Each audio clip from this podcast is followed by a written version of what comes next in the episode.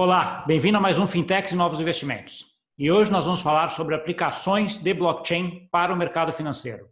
E para isso, estou aqui comigo nada mais nada menos que uma das empresas que está mais ajudando as instituições financeiras, sejam elas grandes, sejam elas fintechs, sejam elas até bancos centrais, a utilizar blockchain nesse novo mundo aí de finanças.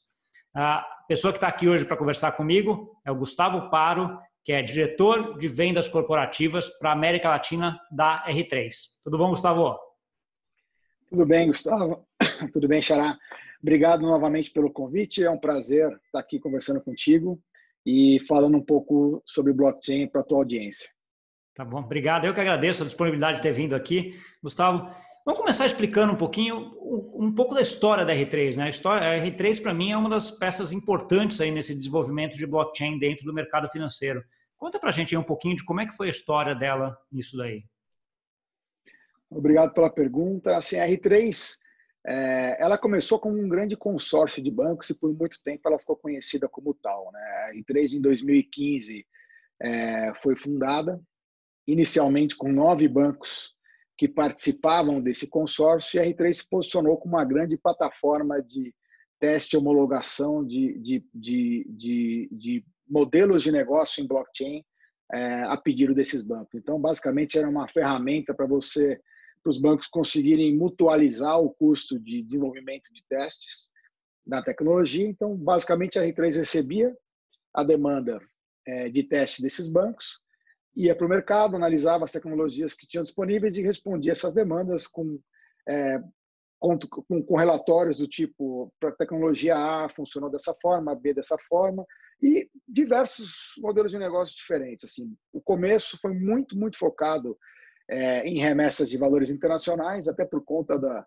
das criptomoedas aí puxada pelo Bitcoin e outras mais duas mil criptomoedas que surgiram desde 2008. Mas o que foi interessante é que assim isso cresceu rápido. Então é, existiam outros bancos querendo testar tecnologia, que já estavam analisando, ou lendo, ou estudando sobre blockchain, e que em poucos meses, acredito que em seis meses, a R3 já tinha mais de 40 bancos conectados nesse grande consórcio. E, obviamente, o número de, de projetos demandados aumentou bastante. Então, não era mais só remessa de valores, tinham projetos, é, de fato, outros processos de negócios que começaram a surgir e começaram a ser testados, desenvolvidos pela, pela R3. Acho que esse é o primeiro passo assim é, da história da R3. É, a gente teve um marco a partir desse, desse crescimento, onde esses grandes bancos é, sentaram com a R3 e falaram, cara, legal, blockchain vai impactar nosso mercado, vai mudar nosso futuro, vai reduzir custo operacional, vai abrir novas fontes de receita, só que existem algumas características principais do blockchain que, que precisavam ser endereçadas para que esses bancos conseguissem mover uma próxima fase, um próximo nível em relação à utilização da tecnologia de blockchain. Então, assim, para quem está no mercado, quem já conhece, você que já escutou um pouco é, sobre blockchain, existem alguns conceitos básicos na tecnologia. Por exemplo, é, existe uma característica onde todos os, os participantes de uma rede blockchain eles têm o mesmo ledger ou o mesmo livro-razão, a mesma base de dados, o mesmo banco de dados. Né? Então, basicamente, todo mundo tem uma cópia igual. Se uma contraparte é, submete uma nova transação para a rede, essa transação existe o que se chama de consenso de rede. O consenso dessa rede faz a validação se aquela transação já aconteceu ou não, o tal do, do duplo gasto, né, o famoso, uma das principais características que o blockchain trouxe para a mesa. E uma vez que esse, que esse duplo gasto foi validado, que ele não aconteceu, essa transação é validada e não só a contraparte que participa dela tem que gravar, mas ele tem que distribuir também, fazer um broadcast dessa, dessa transação, para que todo mundo sempre tenha a mesma cópia atualizada é, dentro de casa, dentro do seu nó. Pois bem, Gustavo, é, essa característica não necessariamente era uma vantagem observada pelos membros da R3. Assim, você tinha lá 40 e poucos bancos conectados é, e eles trouxeram para a mesa dizendo, cara, para a gente, a vantagem de você ter um ledger distribuído, de você ter as funções de, de imutabilidade, de você não poder apagar, não poder é, alterar, garantir que aquela informação está disponível para quem precisa estar de forma fidedigna, legal, mas eu não preciso participar das transações dos meus concorrentes, tampouco eu quero que meus concorrentes participem, eu tenho que gravar as minhas transações. Então, assim, fazia mais sentido para esse grupo que cada participante, por que não cada participante ter o seu próprio LED, o seu próprio tamanho de LED, vamos dizer assim. É, se eu faço um milhão de transações por ano, eu vou ter uma infraestrutura e um, e um banco, uma base de dados, o meu nó, para suportar um milhão de transações por ano. Agora, se algum outro participante da minha rede, dessa mesma rede blockchain que eu participo, fizer 10 transações por ano, ele precisa ter 10. Então, assim, a rede, inclusive, fica, ficaria mais inclusiva se você conseguisse dimensionar o ledger individualmente de acordo com a utilização da rede. É, e, aí é... Você, e, aí você, só pegando esse teu ponto, você registraria nesse teu ledger as transações que só você tivesse envolvido, né? as transações dos outros não te, não te interessaria. Exatamente, o que, eu, o que eu fiz com as minhas contrapartes. E cada contraparte minha, de forma igual, teria só as dela. É, pois bem, essa era uma característica principal, então a questão de privacidade era um ponto que, que foi uma demanda que, que teria que, ter, que ser endereçada. É, e o que a R3 fez nesse caso? Né? É, a R3, junto com essa turma toda, voltou para a mesa, voltou para a prancheta, como a gente fala em engenharia, e desenvolveu do zero uma nova tecnologia. Então, a R3 ela passou de um consórcio a ser é, um, um, protagonista no desenvolvimento de uma nova tecnologia de blockchain para o mercado, junto com esses 40 e poucos bancos. É, não é um fork de nenhuma outra tecnologia, assim, é, de fato, o que eles queriam era desenvolver desde o zero, o que eu acho que foi uma decisão muito acertada na época, porque se você olhar hoje, olhando para trás, é, essa tecnologia que foi criada, ela basicamente foi a única tecnologia até então que ela nasceu de demanda de negócio. Então, ela, assim, ela nasceu de um monte de feedbacks do mercado, do que tinha que, que acontecer numa, numa, numa rede de blockchain para que o mercado, de fato, conseguisse usar isso de forma corporativa. Aí surgiu o Corda. Então, hoje R3 é, é a, é, a, é, a, é a empresa, né? então a R3 é a empresa que começou como um consórcio e que foi, é, foi recebendo é, a adesão de vários bancos no mercado financeiro. E quando eu falo vários bancos, eu não estou dizendo numa região específica, eu estou dizendo muitos deles são bancos sistêmicos, são os, os conhecidos como too big to fail no mundo, que tem presença global. É, e ela passou a ser um, um, um, provedor de uma tecnologia de código livre chamado Corda, é, onde no desenho da arquitetura do Corda, a R3 buscou endereçar todas essas demandas, todos esses feedbacks que ela recebeu do mercado. Então, por exemplo, é, o Corda hoje você faz as transações, a gente chama que as transações são peer-to-peer. -peer. Então, como é que a gente faz isso? A gente só as contrapartes, de fato, que necessitam ou que têm a, a real necessidade de participar e de gravar aquela transação. Como é que a gente fez isso? Basicamente, a gente trouxe uma das, é, das coisas que a gente fez na arquitetura, a gente trouxe o algoritmo do consenso para o nível da transação. Então, a gente baixou ele do nível da rede para o nível da transação, é, de tal forma que uma transação bilateral ela já é validada ali mesmo. Se ela já aconteceu ou não, existe um serviço na rede que já faz essa validação no nível da transação. Qual que é o grande mote em relação a isso? Além de eu criar é, que as transações serem peer-to-peer, -peer, serem privadas entre duas contrapartes, numa rede com N participantes, eu permito o tal do paralelismo, que é um, é um termo usado em, em tecnologia de banco de dados, eu permito que outros participantes dessa mesma rede também estejam transacionando entre eles de forma paralela e simultânea a minha. Então, eu consigo não só dar privacidade para as transações, mas como eu consigo escalar, inclusive, é, em termos de volumetria, uma rede de blockchain, uma coisa que era um do, também um dos grandes problemas que as, que as empresas traziam. Assim, até hoje, muita gente reclama do blockchain, fala ah, blockchain não serve para tudo porque você fica limitado a alguns casos de negócio onde a volumetria é baixa. Isso talvez, de fato, no blockchain público seja uma verdade, mas no caso da R3, que desenvolveu um blockchain permissionado, né, onde você tem permissão de acesso para operar, é, a gente conseguiu, criando esse paralelismo, a gente conseguiu endereçar. Então, hoje, além de, da questão de privacidade, a gente conseguiu criar é, uma arquitetura de tecnologia que, que você consiga escalar, consiga colocar diversos casos de uso com alta volumetria. Então, inclusive aí, pagamentos. E, é, e, aí, mantendo a questão do gasto duplo também, né? De que você não consegue ter gasto duplo. Mantendo a questão, exato, mantendo a característica é, de fazer a validação se aquela transação já aconteceu ou não no passado, é, mantendo as características de imutabilidade, de você ter um ledger distribuído entre os participantes, não igual, mas distribuído.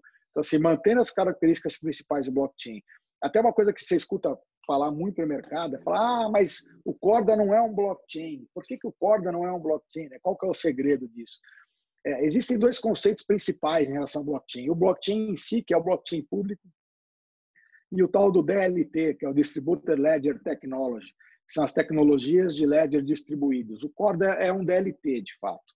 E o Corda não tem, pelo motivo dele ter é, dele fazer a validação da transação no nível da transação, eu não preciso ter blocos. Então, eu não preciso receber várias transações, colocar isso dentro de um bloco e conectar um bloco na minha rede. Eu, eu encadeio, dentro da R3, a gente encadeia transação a transação. Então, cada transação que é validada, ela já é finalizada no momento que ela acontece e ela vai direto para cá, para a rede, para a cadeia. Então, eu tenho é, um encadeamento de transações, não é, várias transações que vão para dentro de um bloco e depois esse bloco vai para uma rede. Então, eu, a, gente, a gente acaba é, tirando essa etapa do bloco do processo, a gente já faz um encadeamento direto na rede da transação em si. Entendi. Um outro ponto que sempre vem nessa parte de, de blockchain, DLT, é um pouco da, da, da, hierarquia de acessos. Né? Então, a ideia de que um blockchain é um negócio que tem acesso público, todo mundo pode, pode ter, e DLT, não. Isso foi uma coisa que você achou que que você acha que foi importante no desenvolvimento do, da, do Corda e na adoção das empresas em relação a isso, dos bancos? Excelente pergunta, e sim, é, existe uma relevância é, bastante grande em relação ao desenvolvimento do Corda, tanto que a gente costuma comentar assim, é, a gente chama o Corda da, da terceira geração de blockchain. Então, basicamente, contando um pouco dessa evolução que você acabou de mencionar, a primeira geração de blockchain seria o blockchain público. Então, é, os exemplos mais conhecidos globalmente são o próprio Bitcoin e o Ethereum. Então, você, o Ethereum, né? Você, estamos aqui abrasileirando o nome da, da empresa, mas, é, de certa forma, assim, são blockchains públicos que têm algumas características específicas. É, você voluntariamente pode baixar o código dessa aplicação e participar e começar a participar dela. Então, os participantes são desconhecidos, qualquer um voluntariamente pode se conectar naquela aplicação. É, e você, de fato, precisa ter algoritmos de consenso mais severos por conta disso. Mas, basicamente, todo mundo tem acesso à rede e os participantes são desconhecidos. A partir daí, é, e, e tentando se beneficiar, se beneficiar das características do blockchain, das vantagens do blockchain, surgiu uma segunda geração que é o que a gente chama do blockchain privado onde basicamente você segue o mesmo preceito, o mesmo conceito de você ter os, os nós dentro de uma rede, com os ledgers iguais, fazendo o broadcast das transações, tendo consenso no nível da rede. A única grande diferença é que os participantes são conhecidos. Então, você convida os participantes, ao invés de você ter uma rede aberta, onde qualquer um voluntariamente entra, não, você tem uma rede fechada e você passa a convidar os participantes. Então, você cria silos fechados, que são os, os, os, as, as redes de negócio, e você convida os participantes para participarem desse silo, mas segue as mesmas características de um consenso da rede e o broadcast da informação para todo mundo, sem privacidade de fato. Então, quando o, a, a, partir da, das demandas de negócio, a R3 se posicionou como uma, uma terceira geração do blockchain onde você tem uma arquitetura de rede como se fosse pública, tem diversos participantes que baixaram o código do Corda e desenvolve. A gente criou uma rede global chamada Corda Network, que hoje nem faz parte mais da R3, hoje é uma fundação. A R3 doou para essa fundação, Corda Network Foundation. Então, você tem uma rede global, onde qualquer um, em qualquer lugar do mundo, é, pode desenvolver seu projeto em corda, criar seu nó e plugar nessa rede para usar os serviços é, por exemplo, de validação de duplo gasto, serviços de identidade e tudo mais, de, gerência, de, de emissão de chave pública e privada. E só que a gente fala que é uma rede global permissionada, cara, onde a gente existe um serviço de permissionamento de acesso entre qualquer participante de qualquer projeto com qualquer outro. Então, basicamente, se eu estou num projeto X é, com esses participantes convidados para esse projeto, mas eu quero usar esse ativo que eu estou transacionando é, num outro projeto Y, que também está rodando em corda dentro da rede global, eu simplesmente faço, é, solicito um permissionamento de acesso para esse segundo cara.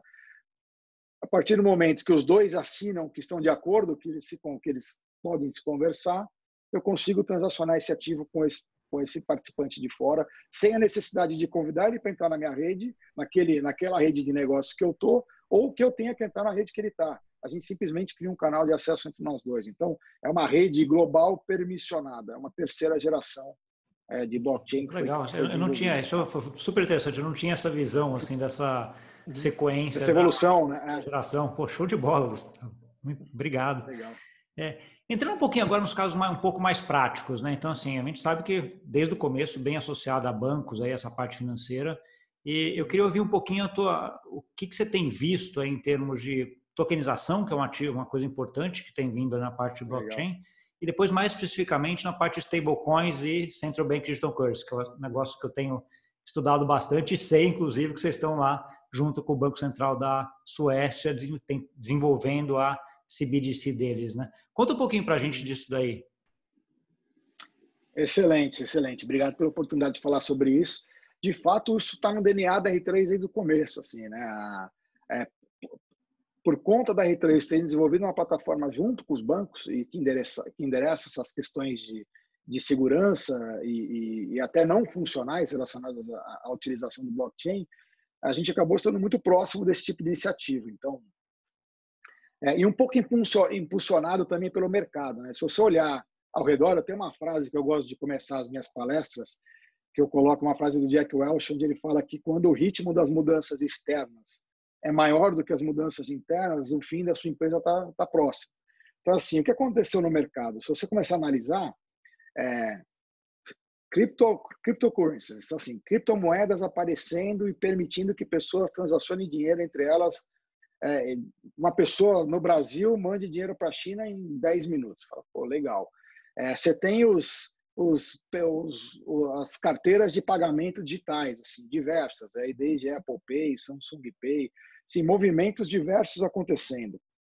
Você tem a tal da Libra aparecendo aí como uma stablecoin global, que numa primeira versão é, demonstrava vários, várias brechas de segurança e numa segunda versão já endereçava quase todas. Então, assim, isso, é, de certa forma, acelerou o mercado, é, principalmente financeiro, a começar a olhar, a começar a aumentar, acelerar o, o ritmo de transformação interna, que é aquilo que a gente que eu comentei da frase do Jack Welch. Então, e para a gente foi ótimo, porque a gente estava próximo, numa tecnologia que endereçava os principais pontos é, de preocupação. Então, a gente tem hoje casos que já estão em produção, assim, globalmente. Assim, eu vou dar exemplos de diversas áreas para que você consiga situar, mas para aterrizar um pouco esse assunto, mas a gente tem uma solução chamada HQLX, HQLAX, para quem quiser buscar, isso depois, quem quiser, marketplace.r3.com, a gente tem todos os principais casos de uso lá abertos para qualquer um analisar, olhar, estudar. Então, o HQ Alex é, uma, por exemplo, é uma plataforma que surgiu há mais ou menos uns dois anos atrás é, para simplificar o processo de collateral, é, principalmente na Europa. Assim. Então, assim, o que acontece hoje? Vai uma operação de collateral, você tem lá o teu cesto de ativos, que você usa como collateral numa operação qualquer, só que, normalmente, para você que essa operação evolua, você tem que ficar fazendo o trânsito ou a mudança do custodiante desses ativos. Então, você tem que ficar modificando de local esses ativos até que no final da operação ele volte para o custodiante original. Isso tem um custo muito grande, é demorado, assim, é um processo muito complexo. Então, lá atrás, eles, baseado na tecnologia, eles tokenizaram esses cestos de ativos. Basicamente, o que eles fizeram foi criar um token com nessa cesta de ativos e aí você faz a movimentação do token, não mais na cesta, com a garantia do blockchain que aquele token representa aquele ativo específico e que a propriedade daquele token está mudando de mão de acordo com o, o, andar daquele, daquele, daquele contrato que você desenvolveu e que você está usando de fato como colateral aqueles ativos. Esse é um exemplo e que já está em produção assim e, e, vem crescendo globalmente a demanda sobre esse esse, esse, essa aplicação em especial. Você tem um outro dentro de casa que chama TradeWind, que o TradeWind hoje é uma plataforma de tokenização. Basicamente, hoje eles estão com dois commodities diretos, né? eles estão com ouro e, com prata. Então, o que eles fizeram foi é, pegar os grandes, assim, o custodiante de ouro e de prata, de metais preciosos e semi-preciosos, eles basicamente têm que seguir uma série de regulações, tem uma série de preocupações que esses caras têm que, têm que ter para que eles se tornem um custodiante. Então, é, por que você movimentar a custódia desses ativos, desses caras que já tem todo um arcabouço preparado para isso? O que eles estão fazendo basicamente é digitalizar esse processo, eles estão tokenizando, o exemplo, assim, o grama do ouro ou o grama da prata, e eles fazem de fato um certificado ali, emitem um certificado em blockchain de que aquele de que aquele token é referente de fato àquele ativo que está lá custodiado, real, físico, com um custodiante já pré-aprovado, já regulado de certa forma aí que tem todos os arcabouços necessários para ter aquela custódia. Então esse também é um exemplo que está em produção já, já há bastante tempo. Mas a gente tem coisas diversas. Assim, você pegar a bolsa da a bolsa da Suíça, a SIX, eles estão investindo alguns milhões de dólares para criar o que eles estão chamando da SDX, que é a Swiss Digital Exchange. E basicamente eles vão montar uma bolsa digital do zero. Estão montando já, já estão numa fase bastante avançada disso, onde eles vão é, transacionar não só os ativos digitais, os novos ativos, os tal dos security tokens e tal, mas também os ativos que eles têm hoje. Então, os ativos tradicionais que eles têm hoje, eles vão mover para essa bolsa digital e vão acrescentar todos os, os security tokens da vida que aparecerem aí no mercado, que é uma coisa que lá na Suíça, por exemplo, o regulador está muito próximo, já está mais avançado em termos de regulação, já é uma coisa permitida você fazer um STO lá para comercialização, você digitalizar ou criar um token de um ativo imobiliário, um ativo não líquido e comercializar de fato esse, esse, esse ativo numa bolsa. Então, esses são alguns exemplos, mas assim, mais recentemente a gente assinou uma parceria com a Nasdaq, é, com a DTCC, assim, assim, a gente tem contratos é, evoluídos com, com esses players e que, cara, que, que tem essa, essa mesma visão de tokenização. Não entrei nesse BDC, posso ir direto? Ah, acho que vai, pode ir direto. Acho que eu estou aqui só anotando Legal. e pegando o que você está falando. São vários exemplos aí bem, bem interessantes, alguns até para gente, para depois eu e quem está ouvindo aí até um pouco mais além aí entender, mas assim, me pareceu okay. bem interessante, são exemplos enormes. Vamos para a CBDC agora, o exemplo da digitalização da moeda mesmo. Cara, CBDC é uma coisa que corre meio paralelo, né? A gente, assim, eu acho que uma não depende da outra, eu acho que uma ajuda a outra. Até costuma brincar a história do, do, do, corredor, né? Que ele pode correr descalço, mas o tênis ajuda. Eu acho que você ter é, existir, existirem iniciativas de você ter uma moeda soberana digital pode ajudar todo esse processo de digitalização, de pagamentos instantâneos. Então, isso é uma coisa que já vem sendo discutida por vários bancos centrais, inclusive no Brasil. O Banco Central brasileiro ele acompanha, não é uma prioridade hoje, a prioridade do Banco Central hoje é pagamento instantâneo do Brasil, né? pagamento instantâneo e, e open banking, mas está é, tá no radar, assim, eles vêm estudando junto com outros bancos centrais há bastante tempo, desde 2015, 2016, e a R3 diretamente está tá, tá envolvida desde 15 é, em alguns projetos globais. Então, se você pegar o projeto Jasper, que, que assim tem vários papers publicados é, globalmente, assim, são papers abertos, já está acho que na fase 3. A R3 tem um envolvimento bastante próximo do Jasper, do Banco Central do Canadá. A Yubin, que é do Banco Central é, de Singapura. É, na verdade, é Monetary Authority, né? Autoridade Monetária. Singapura é o equivalente, é, é, equivalente ao Banco Central. Então, assim, é, o Ethanon, que é um projeto desenvolvido pelo Banco Central da Tailândia. Então, tem alguns é, projetos é, específico, específicos em relação a, a, ao que a gente chama do Central Bank Digital Currency, ou, ou moeda soberana digital, é, que a gente vem, vem trabalhando desde 2015, vem participando desses papers, desses estudos, e vem participando ativamente no desenvolvimento de alguns deles. É, assim, o grande, a, a, a, parte interessante é que até, eu posso dizer, não, assim, não posso dizer que talvez seja o, o, divisor de águas, mas até a evolução do Libra, os projetos eram muito mais focados em o que a gente chama de Roll Sales CBDC, que é você usar, de fato, a moeda soberana para fazer liquidação bruta em tempo real de operações entre bancos centrais, entre bancos, entre países. E não, de fato, você ter uma moeda de varejo, uma moeda para compra ou, ou para usar é, no dia a dia. É, isso, isso, gente, é uma coisa, assim, isso é uma coisa que, é, é. que até, eu estou fazendo doutorado aqui até sobre stablecoins e, uhum. você acaba sempre pegando essa parte de moeda digital do Banco Central, né, CBDC. Uma coisa que na minha visão, assim, o projeto Libra mudou muito a visão do centro, dos bancos centrais em relação a esse papel do moeda. acelerou, né? Trabalhando, eu via ele trabalhando como blockchain mais com uma melhoria operacional. É um pouco do que você estava falando. Deixa o blockchain Exato. pode ajudar eu na parte operacional aqui, mas não numa mudança muito grande, simplesmente ganho operacional. Porque ele olhou a Libra e falou, tá vindo uma moeda privada aí que vai ser digital, vai ser global, muito fácil de ser é, negociada tal. E a minha coitadinha da minha moeda local aqui, seja lá dólar, euro, real, Exato. e em qualquer uma, vai perder um pouco. Então, deixa eu começar a ir atrás. E aí você vê claramente, da metade do ano passado para cá, a quantidade de papers e projetos, aí você citou alguns que a agora está envolvido, de bancos centrais, assim, imenso, né? Então, assim, tem muita coisa que que que está vindo yeah. É nesse sentido e acho que é questão de tempo também, né, Gustavo? Você Sim. teve o Banco Central da China que colocou lá uma moeda, está fazendo teste, né? Já tem algumas áreas funcionando a moeda digital deles, mas é uma questão de tempo para a gente ter alguma no Ocidente aqui também com uma moeda digital mais varejo, né? Não só nessa ideia de ganho operacional. Né? Certamente. E, cara, é interessante porque não afeta diretamente só o Banco Central. Né? O Banco Central é o, o grande emissor dessas moedas.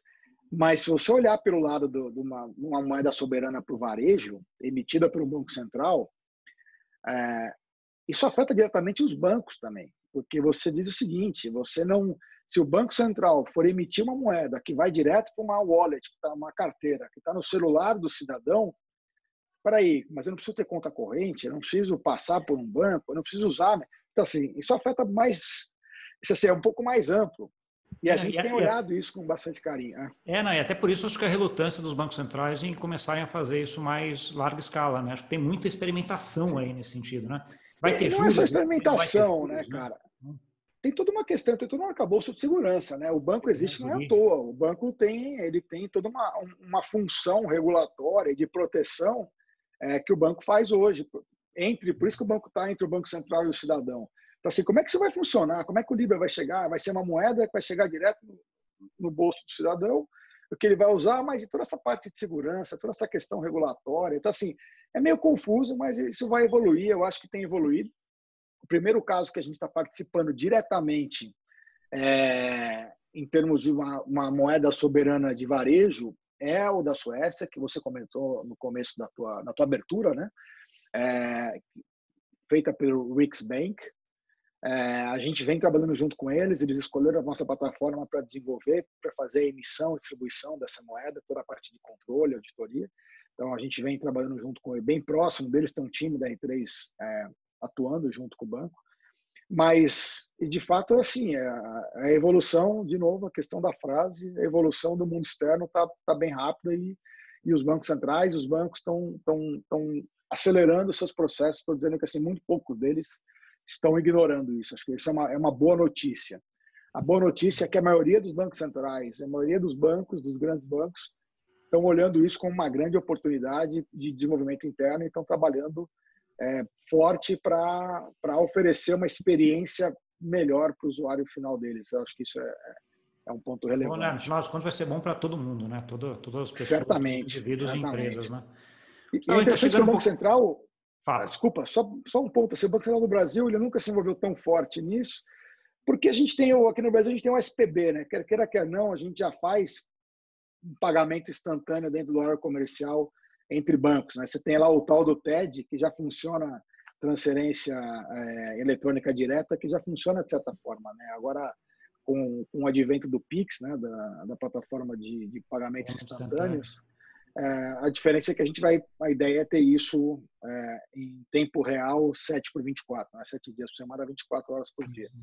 Mas então, como todos, até então, a maioria dos projetos globais olhavam é, você conseguir fazer essa, essa transferência interbancária em tempo real, e a gente já faz isso desde 2002, então por isso que o Banco Central ficou olhando mais, mais de longe. Agora, com, com a, a questão do, das moedas de varejo, isso muda um pouco. Sim. Não, acho que a gente tem algumas mudanças, assim, o Banco Central do Brasil que sempre foi muito inovador, né? Acho que ficou um tempo aí, até uma década aí que ficou sem muito uh, inovar, mas que agora está é. pegando de novo e fazendo toda essa parte de pagamentos instantâneos Open Bank, está meio fazendo catch-up em relação ao mundo nessa parte de pagamentos e Open Bank e indo além até. Né? O Open Bank é mais amplo do que o Open Bank que tem na Europa ou na Inglaterra, que são referências, né? Então, simplesmente concordo, concordo. E tenho é e, gostaria até de destacar um ponto que acho que uh, a gente já chegou a conversar sobre isso, mas é um ponto que, que, que eu acho legal destacar. O Banco Central criou o LIFT, né, em 2018, que é o Laboratório de Inovação Tecnológica e Financeira, que é um grande sandbox, é uma grande é, é, é uma plataforma que eles abriram para o mercado submeter projetos que possam é, de certa forma, melhorar a, a, usabilidade dos serviços financeiros. Então, assim, criar plataformas que se aproximem mais da, das necessidades do, do, dos brasileiros é, e que sejam é, avanços tecnológicos e financeiros para todo o mercado. Isso para a gente é ótimo, tá? porque pode, inclusive, incentivar, é, baixar custo, por exemplo, de serviços financeiros em geral. É, a R3 tem, a, tem a, a, a, alegria de ser um dos parceiros oficiais do LIFT, então a gente tem a gente foi, a gente submeteu é, um pedido para ser um parceiro oficial, foi aprovado, e a gente desde o ano passado, desde 2019, a gente é um parceiro de tecnologia. Se gente for numerar, são seis ou sete parceiros hoje. Você tem é, Microsoft, IBM, AWS, Oracle, a R3, uma empresa chamada Multiledgers, que é um, é um desenvolvedor de sistemas aí que, que atua bastante próximo da gente também, e a, e a Cielo. Então, basicamente, são os parceiros oficiais, junto com a FENASBAC, no lado mais é, educacional também.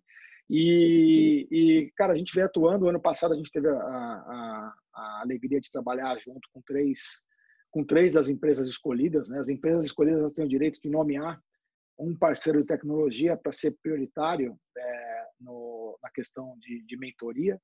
A gente tem a oportunidade de trabalhar com três projetos no ano passado, um deles chamado FinID, da, da CPQD, uma identidade soberana em blockchain, é, um outro chamado BluePay, que é uma, uma plataforma de pagamentos, e um terceiro chamado Gavia Marketplace, que basicamente é uma, é uma, é uma plataforma, é, um, é, um, é, é uma plataforma para conectar grandes compradores de commodities com os, os produtores de commodities. Então, é bem bacana também.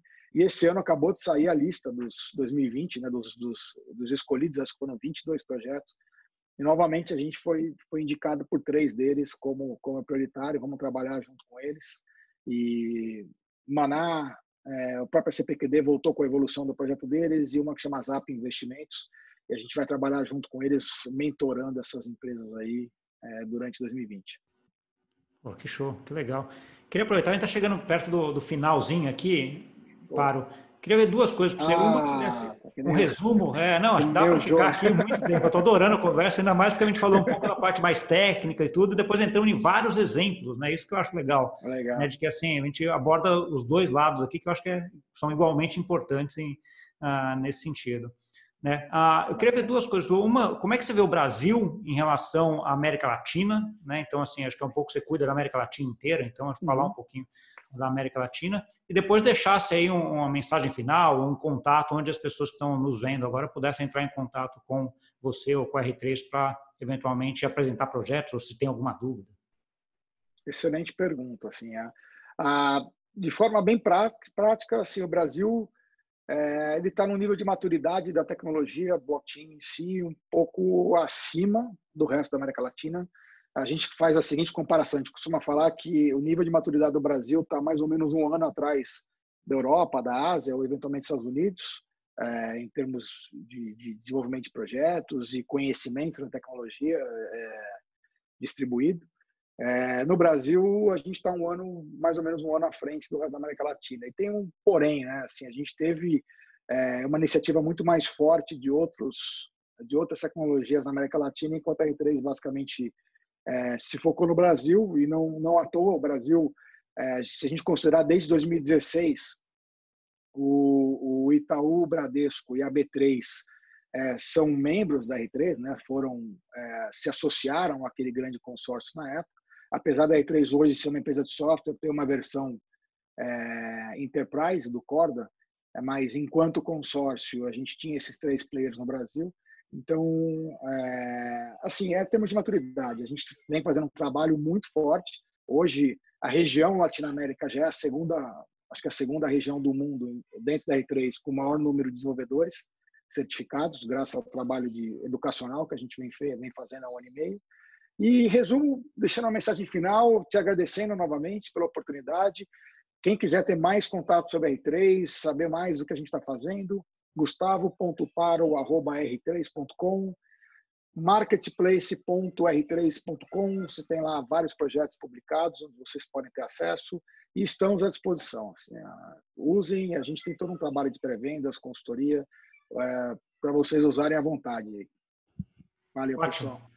Não, brigadão, Gustavo, adorei a conversa, acho que para mim foi uma das melhores aqui até, até hoje, para dizer a verdade, porque a gente pegou exatamente, falou da história, do técnico, de como é que foi, de vários casos de, de uso aqui, então acho que isso é bem, bem interessante. Brigadão, agradeço muito. É, e para você que nos viu, não esquece de dar o like, compartilhar com aquele amigo ou amiga tua que quer aprender sobre isso. Tem muito conteúdo legal aqui e até a próxima. Tchau, tchau.